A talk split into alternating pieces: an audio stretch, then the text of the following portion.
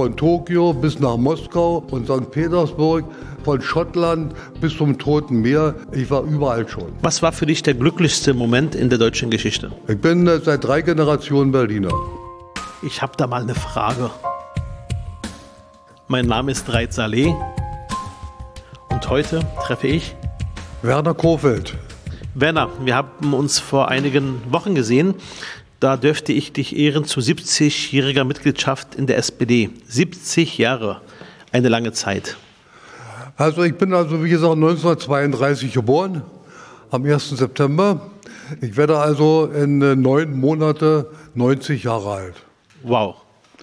Und äh, ich bin also seit 1951 in der SPD, damals noch in Reinickendorf und bin hier in Spandau. Also ich sage mal so, äh, ich, war also kein, ich war also kein Bezirksverordneter. Äh, dafür hatte ich meistens mal keine Zeit. Aber ich war also jemand, der hat den Natur- und Umweltschutz hier in, in Spandau sehr groß mit beeinflusst. Ich habe den Haneberg damals mit die Sternwarte organisiert. Ich habe die Tiefwerder Wiesen sozusagen mitorganisiert mit der Frau Hube. Das war damals die Gartenbauamtsleiterin. Und mit Werner, mit Werner Salomon zusammen habe hab, also hab ich viele Dinge organisiert, die auch, sagen wir mal, eigentlich, denke ich, mir sehr vernünftig hat, waren und Bestand gemacht haben. Ich bin also, wie gesagt, durch zwei bekannte Genossen, äh, einmal praktisch äh, den ehemaligen Finanzsenator Klaus, äh, Klaus Riebschläger und, mit, und den alten Spandauer Genossen Freddy Stach. Die waren alle beide Oberleutnant zur See der, der Marine. Und die beiden haben mich sozusagen animiert, einzutreten. Ich habe da meine Wehrübung bei der Marine gemacht und war, bin also praktisch Oberleutnant zur See der Reserve. Und in dieser Funktion habe ich dann praktisch, wenn man so will, die ersten Soldaten der Bundeswehr nach dem Fall der Mauer, auch praktisch Marineleute Leute hier nach Berlin gebracht. Ja, ich habe also ein paar schöne Bilder hier. Moment, wie das alles aussah. Moment, bitte ich um Entschuldigung. Alles gar kein Problem. Lass dir Zeit. Hier, nur um mal zu sein, dass, was also mehr oder weniger ich auch alles war. Das ist eine ganze Menge. Okay, hier steht ähm, für 14 Jahre treue Mitgliedschaft, wert Herr Werner Kohlfeld, als Dank und Anerkennung diese Urkunde und die Vereinsnadel mit Bronzekranz verliehen. Das ist Offiziersheimgesellschaft. Julius Leberkaserne, hier in Berlin warst du. Richtig, ja. Das ist hier und alles, was ich im Grunde genommen organisiert habe. Hier wurde alles mehr oder weniger praktisch dann auch mit dem Standortkommando der Bundeswehr hier in Berlin, nachdem die herkommen durfte. Man darf nicht, man muss überlegen, hier existierte ja noch praktisch bis, äh, sagen wir mal, man könnte fast sagen, bis Mitte der 80er Jahre oder in den 90er Jahre gab es ja praktisch noch ein, ein sogenanntes äh, Vier-Mächte-Status. Und äh, wir haben also im Grunde genommen, da waren vier vier sozusagen die Mächte, die hier das Sagen hatten. Und deswegen durfte auch keine Bundeswehr, keine Regierung hier in Berlin sein. Das durfte alles erst sozusagen organisiert werden und eingerichtet werden, nachdem sozusagen hier die, die vier Mächte-Status abge abgezogen ist. Okay, okay. Okay. Ähm, was bedeutet für dich Bundeswehr? Für mich ist im Grunde, also ich bin ein alter Sozialdemokrat. Mein Vater war Kommunist und 1948 gestorben. Ich bin also jemand, der also von, von Militär überhaupt keine Ahnung hatte. Ich bin durch, durch Freddy Stach und Klaus Riebschläger bin ich im Grunde überhaupt praktisch mit diesem ganzen Milieu in Verbindung gebracht worden. Und äh, ich muss sagen, äh, die Soldaten der Marine, die haben ja einen anderen Horizont als die Soldaten, meinetwegen, die, sagen wir mal, hier äh, einfach normale Bodentruppen sind. Was meinst du, anderen Horizont? Ja, sie, sie denken über den Horizont hinaus, weil sie mit ihren Schiffen in die Welt fahren. Sie sind ständig sozusagen mit international, mit vielen anderen über Wasser verbunden. die ticken anders. Sie sehen nicht nur praktisch mit ihren Uniformen schön aus, warum mit dem goldenen Streifen, sondern sie haben auch praktisch ein anderes Milieu. Und diese, dieses Milieu kam mir zugute, da ich selber jemand bin, der insgesamt 130 Länder in der Welt bereist hat. 130 Länder? Ich habe 130 Länder in der Welt bereist. Und äh, habe, ich bin von Grönland bis Australien, von Tokio bis nach Moskau und St. Petersburg, äh, von Schottland bis zum Toten Meer. Ich war überall schon. Und du magst diese Kulturen, du magst diese anderen Welten, die anderen Länder? Ich mag, ich bin jemand, der also, sagen wir mal, einfach das Feeling äh, entwickelt hat, sich für viele interessante Dinge zu interessieren. Ich bin hemmungslos. Ich habe keine Komplexe, mit irgendwelchen Menschen umzugehen. Ist egal, wie hoch und wie groß sie sind. Ich, habe, ich war befreundet mit, äh, mit, mit russischen Offiziere hier in der russischen Botschaft. Ich habe, das war auch der Anlass, ich habe also am 12.03.87 Du hast irgendwann mal Gorbatschow angeschrieben. Habe ich ja einen Brief an Gorbatschow geschrieben. Ist es dieser Brief? Zeig mal. Ich habe diesen mal, Brief mal hier zum Lesen mal mitgebracht. Okay. Kannst du ja mal lesen? Du schreibst, ich lese mal, ich lese mal nur den Anfang. Moment, Moment, Moment, Ja. langsam, langsam, langsam, langsam. Nehmen den mal hier raus. Und das, habe, das Ganze habe ich auch mit Walter Momba zusammen gemacht. Aber zeig mir erstmal den Brief an Gorbatschow, bitte. Ja. Hat der geantwortet, der Herr Gorbatschow? Nein, der hat nicht geantwortet. Ich wurde aber viermal in die Russ- die russische Botschaft zum Tag der russischen Streitkräfte eingeladen. Okay. Auch das hat ist also eine Sache, die keinen anderen widerfahren, aber ich bin eingeladen worden. Und das war die Reaktion auf den Brief. Ich nehme an. Hat keiner gesagt, aber ich nehme es halt an. Genau. Ich lese mal den Anfang vor, wenn ich darf. Sehr geehrter Herr Gorbatschow, gestatten Sie mir einen, alt, gestatten Sie mir einen alten Sozialdemokraten, der seit 1953 in Westberlin lebt, dass er Ihnen einige Gedanken über das Gemeinsame, das uns verbindet oder verbinden könnte, mitteilt. Es ist zwar vermessen anzunehmen, diese Zeilen würden Sie direkt erreichen, einige Gedanken davon sollten Sie vielleicht doch erreichen. Lassen Sie mich meine Hochachtung über den politischen und persönlichen Mut, den Sie für den neuen Weg in Ihrem Land gehen, aussprechen. Mir wird Angst bei den Gedanken, Sie könnten, egal aus welchen Gründen, äh, daran scheitern und so weiter und so fort. Ähm, hochachtungsvoll. Und dann hast du unterschrieben. Okay. Eine Frage. Wir, ähm, und zwar Sozialdemokratie. Was bedeutet Sozialdemokratie für dich? Für mich ist Sozialdemokratie die Alternative im Zusammenleben der Menschen untereinander. Die Alternative total. Äh, Es muss, es muss eine, eine Beziehung sein zwischen den Realitäten und auch den Dingen, die sozusagen, äh, ob das das Bankenwesen ist, ob es die Wirtschaft ist, das Ganze muss einen sozialen Charakter haben. Und das Ganze zusammengerechnet ist für mich eine soziale Demokratie. Ich muss also praktisch äh, darauf achten, ich bin Mitglied der Arbeiterwohlfahrt. Wie lange schon? Ich habe also wenigstens schon 50, 60 Jahre. Ich, bin, äh, ich, war, ich war Rettungsschwimmer und Rettungsbootfahrer auf dem Tegeler See beim Arbeiter-Samariter-Bund, Bootsführer, habe dort also praktisch Rettungsarbeiten gemacht und bin bis heute auch noch Mitglied vom Arbeiter-Samariter-Bund.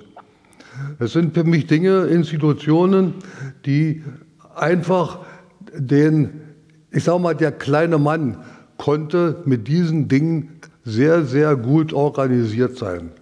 Es sind nicht die großen Unternehmen oder, oder die Wirtschaftsleute oder Bankensysteme, die in der Arbeiterwohlfahrt oder in der Arbeiter-Samariterbund tätig sind, sondern es waren im Grunde genommen auch zum Teil alle auf der Gewerkschaftsebene verheiratet. Also für was, hier, Alles ist auf der Gewerkschaftsebene miteinander sozusagen in Bezug zu sehen. was ja für uns äh, wichtig ist als Sozialdemokraten.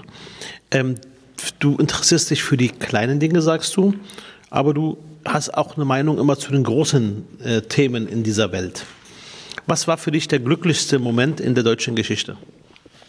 Für mich ist der glücklichste Moment der deutschen Geschichte. Ich habe auf, auf, am Reichstag auf, der, auf, dem, äh, ähm, auf dem Balkon bei einer Besichtigung vom Deutschen Reichstag gestanden und konnte erleben, wie plötzlich am Brandenburger Tor zwischen Reichstag und Brandenburger Tor stand die Mauer. Man konnte von dem, von, dem, von dem Reichstag aus oben auf dem Balkon, konnte man sozusagen die Mauer sehen. Und ich konnte erleben, wie also praktisch im Oktober 1989 die Menschen plötzlich über die Mauer kletterten.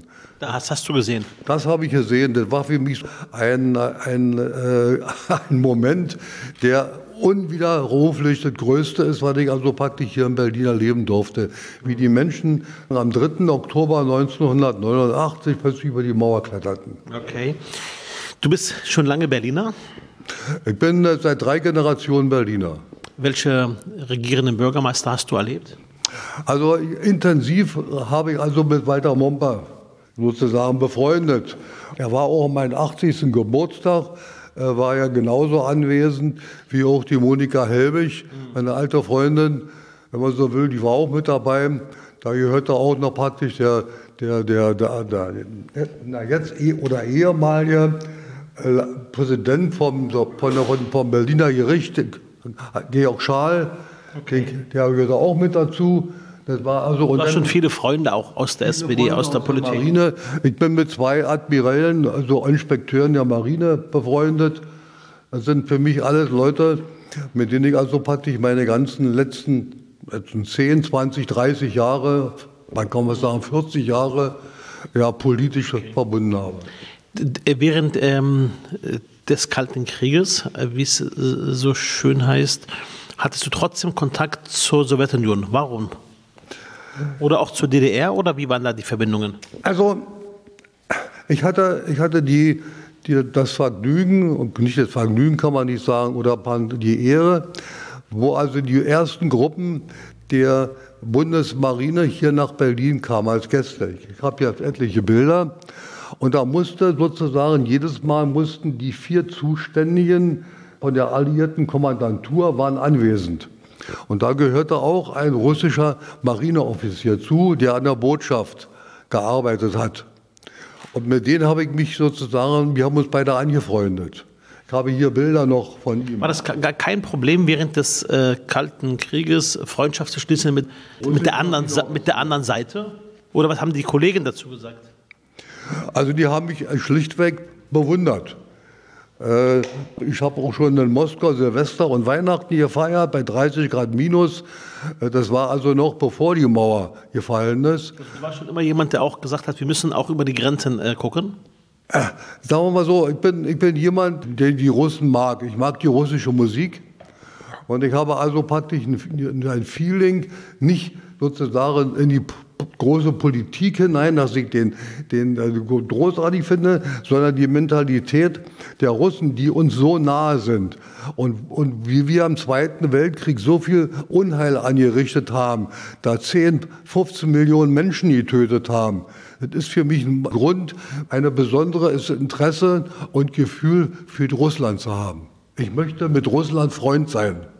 Ohne Wenn und Aber. Ich möchte mit Russland Freund sein. Ärgert dich das manchmal, wenn auch äh, hier bei uns in Deutschland äh, sehr schnell auch ein Russland-kritische Äußerungen kommen? Also sagen wir mal so, man, man, man muss ja nicht, man muss den, den, Putin ja nicht letzten Endes schön finden. Oder wer ist sie doll, dass der jetzt seit 20 Jahren sozusagen die Fähigkeit besitzt, länger wie alle anderen das Kommando über so ein Riesenreich zu haben, das ist schon, das nötigt einen Respekt ab. Aber nicht unbedingt äh, Sympathie. Aber ich bin jemand, der, der sehr, sehr gerne mit Russland eine herzliche Freundschaft machen möchte. Also unabhängig davon, äh, wie die Führung ist. Ich mag die Kultur, ich mag die Menschen. Hm, okay, das ist eine Aussage, super. Ähm, eine Frage. Ähm, du triffst ja auch auf jüngere Menschen. Wenn du jüngeren Menschen, die jetzt in Frieden aufgewachsen sind, die nie erlebt haben, was es bedeutet, ähm, zu hungern, Konflikte zu haben, die nie einen Krieg erlebt haben und die zu leichtfertig jetzt sagen, ach was, ist doch alles so wie es ist gut. Welche Botschaft hättest du an jungen Menschen, an, auch an jungen Sozialdemokraten, die vielleicht mit 16, mit 17 Jahren in die SPD eintreten? Das Wichtigste ist, dass man also praktisch toleranzfähig ist. dass es für meine sozusagen über den Horizont hinausblickt. Dass man also den, den Wunsch hat, über bestimmte Dinge hinauszudenken und also jetzt nicht meinetwegen engsternig zu sagen, hier bis dahin ist meine Welt und da hat sich. Ich war also jemand, der hat also ich, von 1943 bis, bis 1946 war ich drei Jahre lang wegen den Bombenangriffen in Berlin von der Mitterschule evakuiert. Und ich war drei Jahre lang nicht zu Hause. Und ich war ein Jahr in Zakopane, in, in Polen. Da war ich ein Jahr in Tabor an der Leinsis, in der Tschechoslowakei. Dann noch mal ein ganzes Jahr am Salzkammergut, also Österreich. Und mit, mit den Klassen zusammen. Und dort, diese drei Jahre, die haben mich so als junger Mensch geformt. Erinnerst du dich noch an diese Jahre? Ich kann mich da ganz genau daran erinnern, dass also praktisch einmal die Polen, die Tschechen und die Österreicher, die damals ja noch Deutsche waren. Ja. Und da habe ich gelernt, über den Horizont hinaus zu denken. Und dann habe ich also die Amerikaner kennengelernt. Und, äh, und ich, ich habe auch, wie gesagt, ganz Amerika bereist. Aber, und, äh, aber wie gesagt, es war für mich im Grunde genommen äh, immer wieder auch dieser Ost-West-Konflikt. Und, ich, und ich, war, ich war immer jemand, der gesagt hat, verdammt nochmal, Osten ist eine, äh, ist, eine, ist eine politische Geschichte, die uns nicht besonders nahe steht, aber ich möchte, mal, ich möchte trotzdem mit den Menschen dort eine Freundschaft haben. Und das war beim Bemühen. Und das habe ich eigentlich im Grunde genommen erreicht, indem ich dann diesen Brief an Gorbatschow geschrieben habe. Das ist für mich sozusagen mein Feeling. Bin ich losgeworden mit diesem Brief an Gorbatschow, nachdem der auch die Wende eingeführt hat, die ja auch zu unserer Wiedervereinigung führte.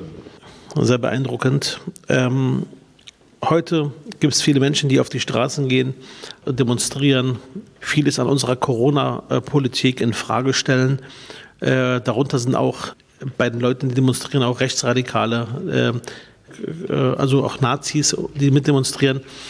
Was sagt dein Gefühl, wenn du jetzt die Nachrichten anmachst und siehst, da sind Leute, die gehen auf die Straße und demonstrieren äh, gemeinsam mit ähm, Rechten ähm, ähm, und sagen, die Demokratie ist gefährdet. Was ist dein erster Eindruck? Ich könnte über diese Typen kotzen, im wahrsten Sinne des Wortes für weise, weise also Menschen sind, die nicht weiter denken können, als sie gucken können.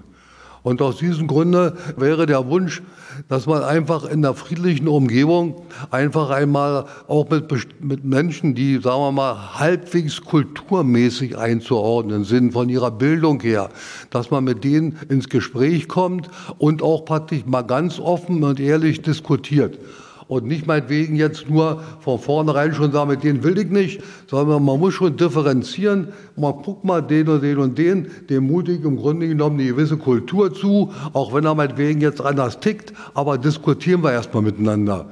Das ist im Grunde genommen, sagen wir mal, das Einzige, was man machen kann. Die, die, das äußere Erscheinungsbild ist oftmals schon ein schlechter Multiplikator. Aber ich möchte trotzdem sagen, dass man im Grunde genommen das Gespräch suchen darf und muss, ja, und wenn es einem manchmal schwerfällt. Mhm. Wenn es auch einmal schwerfällt, vielen Dank. Wir haben jetzt erstmals eine Frau an der Spitze im Roten Rathaus. Wir hatten schon mal eine Frau als Übergang. Äh, was versprichst du dir von der regierenden Bürgermeisterin Giffey? Ich verspreche mir eine große Beweglichkeit und eine Toleranzfähigkeit, mit Menschen umzugehen. Und wenn das Ganze dann auch noch kombiniert wird durch ihr, durch ihr positives Erscheinungsbild, und wenn sie auch noch meinetwegen vermittelt, so wie man jetzt erlebt, dass sie ein eine freundliche Ausstrahlung hat, ja, dann bin ich richtig begeistert, dass eine Frau so ein Amt bekleidet und auch, sagen wir mal, offensichtlich auch die, die Fähigkeiten besitzt, so etwas zu machen. Super, vielen, vielen Dank. Gut, mein Lieber, wir sind am Ende der, des, des Interviews, des Podcasts. Am Ende stelle ich dir jetzt zwei Begriffe in den Raum. Ja. Und du musst dich für einen Begriff entscheiden, okay? Kriegen wir das hin? Ja, ja. okay, einverstanden. Volljährig oder altersweise? Der Begriff volljährig hat eine große Bandbreite, womit im Grunde genommen auch gleichzeitig der andere Begriff mit einbeschlossen ist. Ruderboot oder Kreuzfahrtschiff? Da muss ich gestehen, äh, da würde ich schon ein Kreuzfahrtschiff als äh, etwas äh, also gestandener Mensch übernehmen. Weil man letzten Endes die Bequemlichkeit auch praktisch mit dem Erleben verbinden kann. Fisch oder Steak? Fisch. Preußischer Adler oder Berliner Bär? Das eine mit dem anderen. Ich bezeichne mich selbst als einen preußischen Sozialdemokraten, weil ich jemand bin, der gelernt hat, mit Law and Order gut zu leben. BVG oder privates Auto? Ich habe 40 Jahre lang für die BVG gearbeitet und bin Kraftfahrzeughandwerker ausgebildet worden. Und ich fahre bis heute mit der BVG umsonst. Ich habe mein Leben noch nie bei der BVG Fahrgeld bezahlt und darum würde ich natürlich auch immer wieder sagen, die BVG. Spandau oder Berlin? Ich bin ein Twitter. Spandau und Berlin? Spandau und Berlin. So lassen wir es. Vielen Dank fürs Gespräch. War mir eine Ehre. Dankeschön.